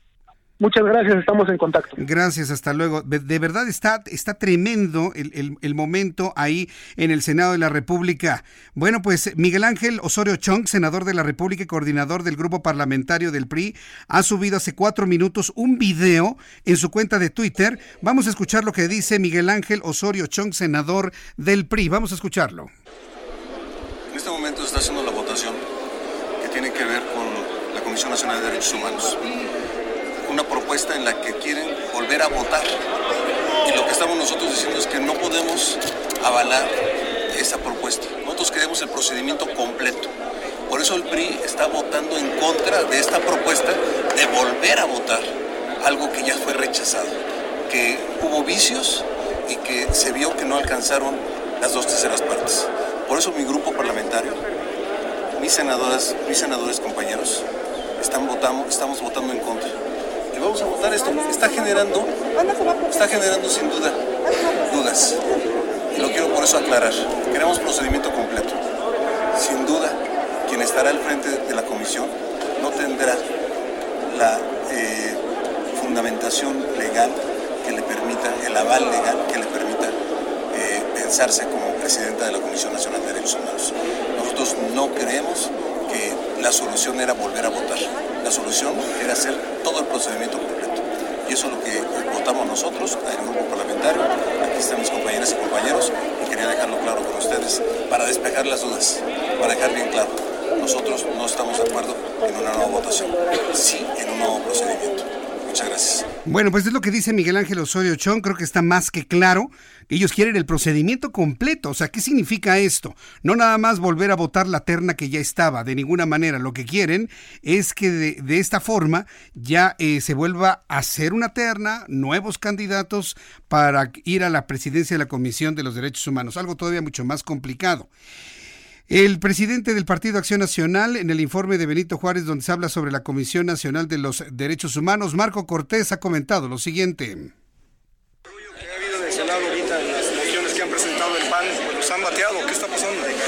Es verdaderamente lamentable lo que está ocurriendo en el Senado de la República. En este momento están concretando un fraude en este momento se negaron en el Senado de la República a que se repusiera el proceso y en este momento lo que están buscando es que de forma ilegítima e ilegal Rosario tome posesión de la Comisión Nacional de Derechos Humanos cuando no logró la mayoría de votos calificada.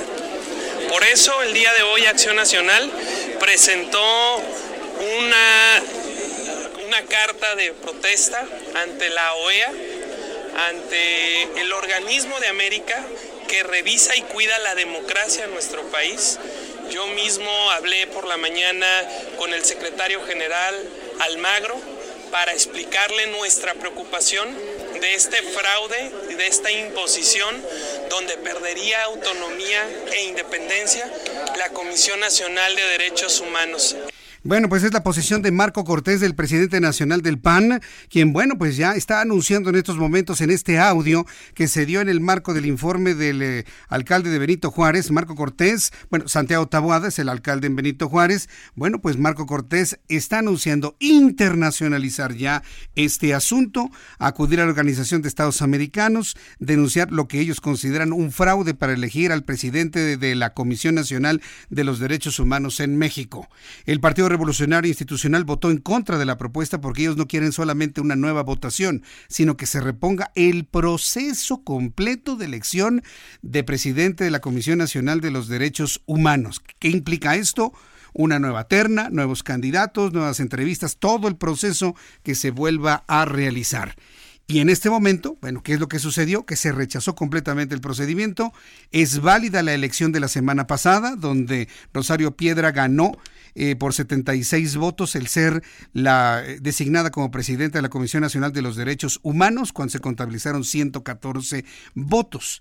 ¿Qué es lo que va a pasar? Que Rosario Ibarra tendrá que rendir protesta como presidenta de la Comisión de los Derechos Humanos bajo estas circunstancias. Desde ayer, lo hemos comentado aquí en el Heraldo Radio, si Rosario Piedra es una mujer emanada de una familia de lucha, de lucha social, que busca precisamente la transparencia en los derechos humanos, Nosotros le pedimos a Rosario Piedra de la manera más respetuosa, de la manera más atenta, que si bajo estas condiciones de duda que se han generado en su elección, porque son dudas lógicas, ya explicaron que si los sobres y demás, si Rosario Piedra es una, es una mujer que entiende lo sensible del tema de los derechos humanos y que una comisión debe estar libre de toda duda, en el momento en el que rinda protesta, su primer acto como ombudsperson tendría que ser renunciar al cargo. O pedir licencia o renunciar al cargo, cualquiera de las dos, hasta que se haga un nuevo proceso, se limpie el, procedimiento. Yo eh, pensaría que lo más adecuado sería, bueno, mi primer acto es presentar mi renuncia porque no hay condiciones para trabajar. Rosario Piedra no tendría condiciones para trabajar bajo estas circunstancias como presidenta de la Comisión Nacional de los Derechos Humanos. Si rinde protesta bajo estas circunstancias, yo sí le quiero sugerir a Rosario Piedra que presente su renuncia como comisionada nacional de los derechos humanos y esto obligaría a hacer un nuevo procedimiento en el Senado de la República. Yo ya no le veo de otro modo, ¿eh? Se están, se están dando todo se están dando con todo en el Senado de la República, se están diciendo con todo, de todo absolutamente. Y créanme, es un asunto que en este momento opacó por un momento la llegada del señor Morales como invitado del gobierno mexicano a nuestro país. Estas declaraciones de Marco Cortés que acabamos de escuchar hace unos instantes, en donde se busca ya internacionalizar la denuncia contra este procedimiento de elección del presidente de CNDH ante la Organización de Estados Americanos, se dan en el marco del, del informe de gobierno de la administración de Santiago Taboada, alcalde de Benito Juárez una de las delegaciones más importantes de toda la Ciudad de México, por lo céntrico, por los implementos urbanísticos que tiene, por la cantidad de personas que viven y trabajan en el lugar, por la cantidad de personas que transitan por Benito Juárez. Ingrid Montejano, nuestra compañera reportera, nos tiene todos los detalles de lo más destacado de este informe de gobierno de Santiago Taboada. Adelante, Ingrid. ¿Qué tal, Jesús Martín? Muy buenas tardes. Pues así es, estamos aquí en el Centro Cultural Roberto Cantoral. Esto es aquí muy cerca de Avenida Universidad. Como tú lo dices, pues esta alcaldía es muy importante, está compuesta por 56 colonias y aquí se espera que en un momento más Santiago Tabuada, el alcalde joven de 34 años del Partido de Acción Nacional de este primer informe. Platicarte que estando aquí, pues justamente llegó el presidente del PAN, quien ustedes, ustedes ya tuvieron la información que él dio, Aquí también están llegando algunos otros invitados especiales, ex militantes del partido, algunos otros que en estos momentos ocupan algún cargo. Y bueno, estamos a la espera de que empiece este informe. Este informe será transmitido a través de Facebook Live. Este, estamos apenas en el inicio del evento y pues esto le llama eh, la alcaldía Acciones Benito Juárez 2019 y va a hablar sobre los primeros 365 días que ha estado trabajando al frente de esta alcaldía. Ingrid Montejano, pues muchas gracias por la información. Oye, eh, el Cantoral está en medio de, un conflicto vehicular muy grave en Avenida Universidad y toda la colonia Joco, también la Avenida México Coyoacán. ¿Cómo le van a eh, salir de ahí si está todo cerrado, está sitiada toda esta colonia Joco, Ingrid? Claro, eh, algo también que olvidaba comentarte, cuando nosotros llegamos aquí al evento, afuera de este teatro donde está convocada todos los invitados especiales y donde se va a dar este informe, vimos algunos grupos de pues vecinos justamente que están en esa alcaldía y que se han visto afectados por una torre muy importante que está aquí al lado, que está en construcción y que ha tenido muchos problemas. Entonces sí hay, claro, hay, hay algunos grupos de, de personas que se están manifestando aquí afuera, yo entendería que están esperando que llegue el alcalde, nos enseñaron algunos carteles, ellos dicen que es el verdadero informe y pues aquí están todas las voces, afuera, eh, oh. los de la alcaldía y pues sí, como tú dices, una zona un poco complicada. Correcto, Ingrid. Ingrid, pues yo te agradezco toda esta información. Estaremos muy atentos de lo que sigue ocurriendo ahí en el Cantoral. Muchísimas gracias. Gracias a ti, muy buenas noches. Hasta luego, que te vea muy bien. El Cantoral es el Centro Cultural Roberto Cantoral. Es un extraordinario centro de espectáculos, de conciertos y demás. Hoy sede del informe de Santiago Taboada, alcalde de Benito Juárez. Vamos a estar muy atentos a todo lo que ocurre en este lugar, que se conjuga con una serie de bloqueos en la avenida México-Coyoacán y el eje 8 Sur, avenida Popocatépetl. Vaya día, este, este día 12 de noviembre va a pasar la historia como uno de los más intensos en materia de información. Así que no se separe un solo segundo de El Heraldo Radio. Ah, ya sé que iba a completar usted esta frase. No se separe ni un segundo de el Heraldo Radio 98.5 de FM. Recuerde que el 98.5 de FM es la estación de las noticias. La estación de las noticias en la tarde del Heraldo Media Group. Yo soy Jesús Martín Mendoza. Vamos a mensajes de nuestros patrocinadores y de regreso más información. Tenemos el análisis de Raimundo Sánchez Patlán aquí en el estudio. No se lo vaya a perder después de estos mensajes.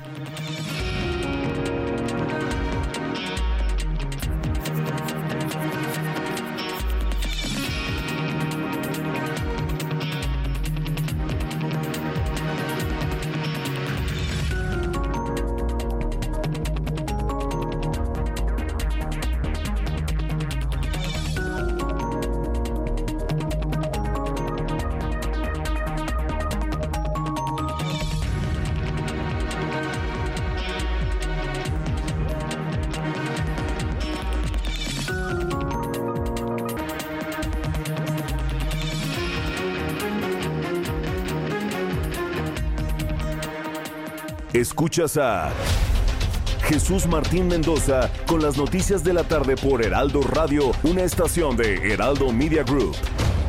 Escucha la H, Heraldo Radio.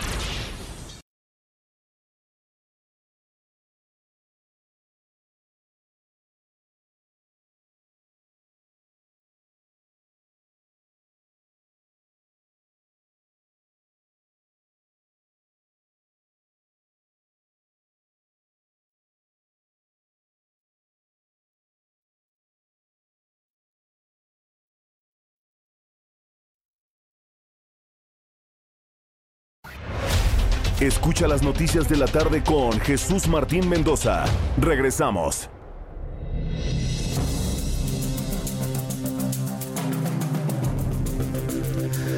Son las 7 con 34, las 19 horas con 34 minutos, hora del centro de la República Mexicana.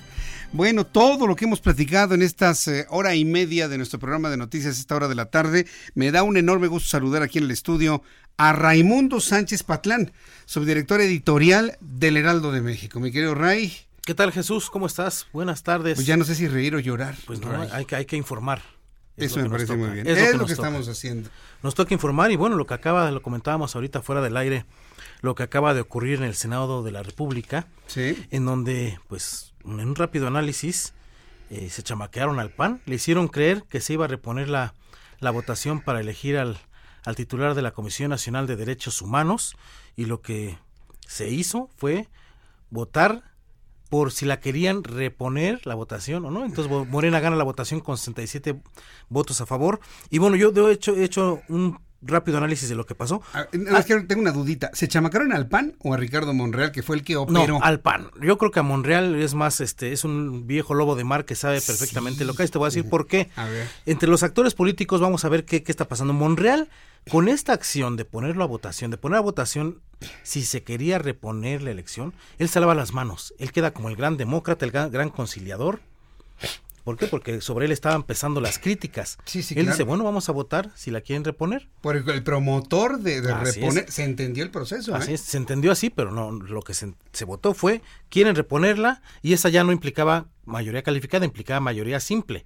Gana, gana Morena con 67 votos. Monreal queda como el gran demócrata y el gran conciliador. Limpia su imagen después de todo este periplo eh, que ha significado el proceso para la, para la elección de la presidencia de la CNDH. Y Morena queda como el necio, la bancada incompleta, eh, como el necio que está avalando un proceso viciado, manchado, eh, con una le- legitimidad cuestionada. Morena se queda así, pero Morena pues son todos y ninguno es como Fuente Ovejuna. ¿Por qué te voy a decir? Porque el PRI lo ayuda en estos votos hoy y el PRI queda como el gran comparsa del partido en el poder. No fue Morena solo los, los 67 votos que hoy Morena o hace unos momentos Morena consigue para no reponer el proceso de elección, fueron también votos del PRI. Pero, a ver, dime una cosa. Miguel Ángel Osorio echó en su cuenta de Twitter, hace rato lo escuchábamos, ellos dicen que no quieren que se votar por reponer el proceso, sino que se reponga el proceso completo, con nueva terna y con nuevo todo, ¿no? Pero lo que cuenta en, la, en los procesos del Senado son los votos que se emiten, no lo que se diga. lo, lo demás es grilla. Las palabras son grilla, los hechos son los votos.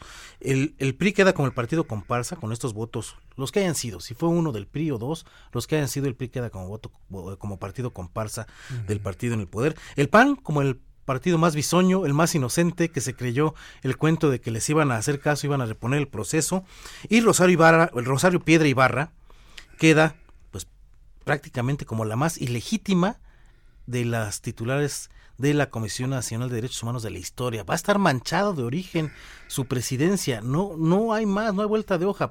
Y ni siquiera es por su culpa, es por el proceso tan desaseado, tan accidentado que se dio en el Senado de la República. Y ya si te pones a ver que pues para ocupar ese puesto se necesitan pues conocimiento en leyes muy específicas en materia de derechos humanos, bueno, eso ya es otra cosa, pero ella va a ser la más ilegítima. Ahora sí que va a ser la más cuestionada, una Comisión Nacional de Derechos Humanos que va a perder o está perdiendo ya con esto prácticamente el respeto y su imparcialidad. Esto pues gracias a pues al país que tenemos, a la a, a los legisladores que tenemos y que nosotros votamos. Sí, que votaron 30, bueno, sí, 30 millones. Todos, porque también hubo gente que votó por el PRI. Hubo gente que votó por estos panistas que no han sabido hacer grilla, después de que, además es uno de los partidos más viejos de México y no entiende todavía los nuevos tiempos, cómo se mueve la política ahora. Creo que también el PAN ahí tendría que hacer una reflexión de cómo está dejándose chamaquear, dejándose engañar. Es que les falta peso específico como, como oposición. Quedaron muy, muy, muy delgados después de la elección del año Pero les falta imaginación. Yo creo que les falta imaginación. No les falta eh, ser un partido más echado para adelante. Ahora, para eso necesita ser un partido muy transparente. Y creo que es por ahí donde, como se dice coloquialmente, la, la, puerca, tú eres, la puerca tú eres el rabo, porque pues muchos políticos no se asoman porque eh, pues tienen colita que les pisen. Fíjate, ahora me haces pensar en la figura de un Ricardo Monreal que se erige como el demócrata, como el negociador, como el operador político y además limpio, ¿eh? Sale, sale, limpio? sale limpio completamente este proceso. Yo no sé si hay alguien equiparable o equivalente a Ricardo Monreal en el PAN, para que lo, lo saquen también a, la, a la línea de fuego a negociar este tipo de cosas porque les están ganando todas las fichas, Ray. Les ganaron todas, de todas, todas le ganan y parece que el PAN sí está completamente pues desfondado pues, parece un, partido nuevo además no que no sabe cómo contrarrestar estos estas pues tácticas de, del partido en el poder no y Morena parece pues que parece que es el gran colmilludo, ¿no? Por no decir el gran dinosaurio que se la sabe de todas, todas, ¿no? Están desesperados en el Senado de la República, veamos a Xochitl Galvez, la oposición, bueno, el partido mayoritario diciendo, señores, ya perdieron, ya, ya, ya, tranquilícense. ¿Tú crees que rinda protesta hoy Rosario Piedra? Todo parece indicar que, que, que sí, así lo están tratando de hacer, pero si no, va a ser mañana a más tardar. Y bueno, pues pobre Rosario, ella va a quedar como la más ilegítima de las titulares de la comisión, gracias a este Senado que tenemos, que hizo todo pues de manera desaseada. Pues vamos a ver si Rosario Piedra, al verse imposibilitada en legitimidad para realizar su trabajo, pues presenta su renuncia y con esto obligar a un nuevo procedimiento. ¿No lo ves, Ray? Yo no veo renuncia de Rosario Piedra. Eh, al contrario, yo veo, yo veo que se va a, a, sentar bien en ese puesto para pues para los objetivos que ella misma se ha trazado, ¿no? Ya los iremos conociendo al paso del tiempo. Muy bien. Eh, un tema paralelo que, que, está es la elección dentro del movimiento de de, el Morena, pues, Movimiento de Regeneración Nacional, ya ni el término, de regeneración me sale, el Movimiento de Regeneración Nacional, este, lo platicamos mañana, ¿qué te parece? ¿Te sale, sí, sí, sí, porque ahorita está muy cargado y hay que estar, bueno, la noticia es prioridad esto del Senado y otras cosas que están pasando en este día que es que está de locos Jesús Martín. Pero no es menos importante porque ya en los hechos se está perpetuando en el Pero puede esperar, puede esperar, aunque no es, no es tan así como tú lo mencionas, pero pues si quieres lo platicamos mañana. Bueno, correcto, pues Ray, muchísimas gracias Ray. Gracias Jesús. Raimundo Sánchez Patlán, subdirector editorial del Heraldo de México, mañana nos va a platicar qué sucede la, para la dirigencia nacional de Morena. Bueno, son las 7 con 41, las 19 horas con 41 minutos. ¿Cómo avanza el tiempo aquí en el Heraldo Radio? Por eso usted siempre prefiere nuestro programa de noticias la tarde y el tiempo que hace usted para llegar a su destino es cortísimo. Vamos con nuestra compañera Nayeli Cortés. Ella estaba muy pendiente de esta operación política sorprendente que ha hecho Enrique Vargas del Villar, presidente municipal de Huizquilucan, presidente de la Asociación Nacional de Alcaldes, en donde, bueno, él ha informado que logró el compromiso de los legisladores de dotar a las alcaldías de 42 mil millones de pesos adicionales en el presupuesto 2020, con el cual se va a, operar y dar servicio, seguridad. ¿Esto es eh, cierto, así como se lo está informando el propio presidente municipal de Huizquilucan? Nayeli Cortés, adelante, te escuchamos. Pues según Mario Delgado, las cifras de Enrique del Villar no son correctas, Jesús Martín, porque lo que dijo Mario Delgado es que llegaron a 10 puntos de acuerdo que pues eh, según las cifras que tenemos no suman los 42 mil millones de pesos. Según Mario, los eh, lo que consiguieron los eh, alcaldes, no solo Enrique del Villar, sino un grupo de alcaldes de todos los signos políticos, es un aumento de mil millones de pesos en el Fortasec, que tenía tres mil millones de pesos, se va a mantener en cuatro mil millones de pesos, como ocurre este año. también consiguieron operar sin reglas de operación todos los recursos contenidos en el Fondo de Aportaciones para la Infraestructura Social y pues 300 millones de pesos para el Fondo Migrante y probablemente otros 300 millones de pesos para el Fondo de Pueblos Mágicos que para el presupuesto 2020 venían en ceros. Esto adicional a la, el establecimiento de mesas de diálogo con la CFE, con el IMSS, con el ISTE y con la CONAGUA, donde los alcaldes estarían negociando sus deudas en materia de seguridad social, en materia de adeudos de luz y de agua, eh, y cuya cifra, digamos, resultante, pues no podremos saber hasta que concluyan las negociaciones con estas instancias y se sepa si condonan algún monto de deuda eh, a los alcaldes. Estos son básicamente los acuerdos y a cambio, dijo Mario Delgado, los alcaldes se comprometieron a ejercer con transparencia los recursos y por cierto, cuando llegaron al Sambors donde operaron como sede alterna a los diputados, porque la Cámara estuvo bloqueada hoy por campesinos, pues les entregaron una factura de más de 30 mil pesos por la puerta que rompieron la semana pasada cuando ingresaron a la Cámara de Diputados para solicitar justamente una ampliación presupuestal. Es el reporte que tenemos, Jesús Martín. Vaya, es que hay una enorme diferencia de plantear 42 mil millones de pesos, como así lo menciona Enrique del Villar en su mensaje de tuit de hace dos horas, a los mil millones que nos estás comentando en este momento, Nayeli Cortés. ¿En, en dónde está la equivocación, la incorrecta interpretación? ¿Qué nos dice sobre ello? pues como te acabo de describir, las únicas cifras que da Mario Delgado son mil millones de pesos adicionales en el Fortasec, en el caso del Fondo de Aportaciones eh, para la Infraestructura Social, el FAIS.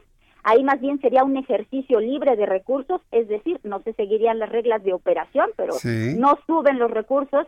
Y en cuanto al fondo del migrante, que viene en ceros, se sube 300 millones de pesos, se le estarían dado 300 millones de pesos y probablemente otros 300 al fondo de pueblos mágicos. El, el resto de las eh, de los acuerdos, digamos que no está contabilizado porque incluso, insisto, son mesas de negociación eh, cuyos montos resultantes, pues no conoceremos hasta que los alcaldes se sienten con las autoridades de la CFE, del INS, del ISTE y pues les digan si les pueden condonar alguna cantidad. Además, hay otra cosa, Mario Delgado dijo que esto está sujeto a que la Secretaría de Hacienda lo acepte, es decir, todavía basta el visto bueno, eh, falta el visto bueno de la Secretaría de Hacienda. Correcto, bueno, pues muchas gracias Nayeli Cortés. Buenas tardes. Hasta luego, buenas tardes. Voy a platicar con Enrique Vargas del Villar mañana. Ya mi compañera Lisette Basaldúa lo está buscando para poder platicar con él mañana y conocer en dónde está la discrepancia, porque inclusive otros medios de comunicación han estado ya también eh, informando que después de manifestaciones y puertas rotas, los diputados lograron que se les otorgara un extra de 42 mil millones más para las alcaldías del país. Enrique Vargas del Villar tuitea, acordamos con los diputados federales una bolsa de 42 mil millones de pesos extras que no vienen en el presupuesto de 2020 para que los municipios brinden servicios y seguridad a sus habitantes. Eh, Enrique Vargas del Villar también comenta que la lucha de los alcaldes del país encabezados por Enrique Vargas, presidente nacional de la Asociación Nacional de Alcaldes, lograron tras diversas exigencias y horas de diálogo con legisladores federales, incrementos adicionales para los alcaldes de todo el país. 42 mil o mil nada más, más 300, más 300 y algunos descuentitos. Voy a buscar a Enrique Vargas, yo platicaré con él el día de mañana porque la discrepancia es tremenda. Hay una fotografía en Twitter en donde se observa a Enrique Vargas como presidente de esta asociación frente a Mario Delgado, precisamente en esta discusión intensa que tuvieron hoy los alcaldes y los diputados. En la línea telefónica me da un enorme gusto saludar, súbale el volumen a su radio, a mi compañero y amigo Juan Musi, analista financiero, a quien te agradezco, mi querido Juan, el que estés con nosotros aquí en el Heraldo Radio. Bienvenido, Juan Musi. Mi querido Jesús Martín, qué gusto saludarte, muy buenas noches. Hoy, qué día, ¿no? Hoy 12 de noviembre, con un asilado del gobierno mexicano, con enfrentamientos de policías, con problemas en el Senado. De verdad, yo no sé, ante este escenario político que tenemos en México, cuánto tiempo va a aguantar nuestra economía, Juan. ¿Cuánto tiempo más van a aguantar nuestras finanzas? Eh, más o menos estables, ¿eh? porque yo he visto que hay estabilidad a pesar de todos estos elementos que pueden generar desconfianza y nerviosismo en el sector empresarial, financiero y de inversiones en nuestro país, Juan. ¿Cómo lo estás viendo tú? Mira, Jesús Martín, como bien dices, esta estabilidad va a durar hasta que las finanzas públicas aguanten. Sí ha habido una disciplina fiscal que ha permitido que la calidad crediticia de México no se deteriore y no sea vista o mala, eh, o con malos ojos o con una perspectiva negativa. Y por otro lado, somos un país que paga una gran tasa de interés, un premio muy grande por inversiones libres de riesgo. Eh, y eh, mientras estas dos condiciones se mantengan, las finanzas públicas sanas y la tasa de interés alta, el premio alto por encima de muchos otros países, pues esta estabilidad relativa puede durar. Ahora, me preguntas, ¿cuánto va a durar? La verdad es que no mucho, Jesús Martín, porque en una ausencia de crecimiento económica, en un ambiente de cero desarrollo, de 0% de crecimiento, pues eventualmente los ingresos tributarios se van a ver afectados de tal manera que el gobierno o va a tener que endeudarse más o tendrá que hacer una reforma fiscal que en la agenda de esta administración pública Desafortunadamente la reforma fiscal que veo es una en la que nos van a sonar más a los que ya de por sí pagamos muchos impuestos y no veo en la agenda otra que busque ampliar la base de contribuyentes. Pero pues como dices tú, yo estoy preocupado porque veo que eh, pues se sigue viendo un país con una óptica una óptica objetiva, que creo que es la que la mayoría de los economistas y analistas tenemos, en la que te digo, oye, con números estamos creciendo 0%, y veo una administración pública federal que tiene otros datos y que está constantemente diciendo que las cosas están bien y que vamos bien, y no es así. Cuando uno está enfermo de diabetes, pues tiene que empezar por bajarle al azúcar, porque si al diabético le sigues metiendo azúcar, pues en algún momento dado va a reventar. Y creo que aquí lo primero que tiene que pasar es reconocer que no vamos bien, que las cosas no están bien, y sobre todo en, tres ejes, Jesús Martín. El primero tiene que ver con crecimiento económico, el segundo tiene que ver con seguridad, y evidentemente la prioridad es primero la seguridad, y eh, un, un, marco de derecho y el establecimiento de reglas claras y de certeza para los inversionistas, porque lo que está pasando es que hoy no existen las condiciones ni de certeza, ni de Estado de Derecho, ni de seguridad para invitar a los inversionistas locales y extranjeros, y estamos en un círculo vicioso en el que la economía está paralizada.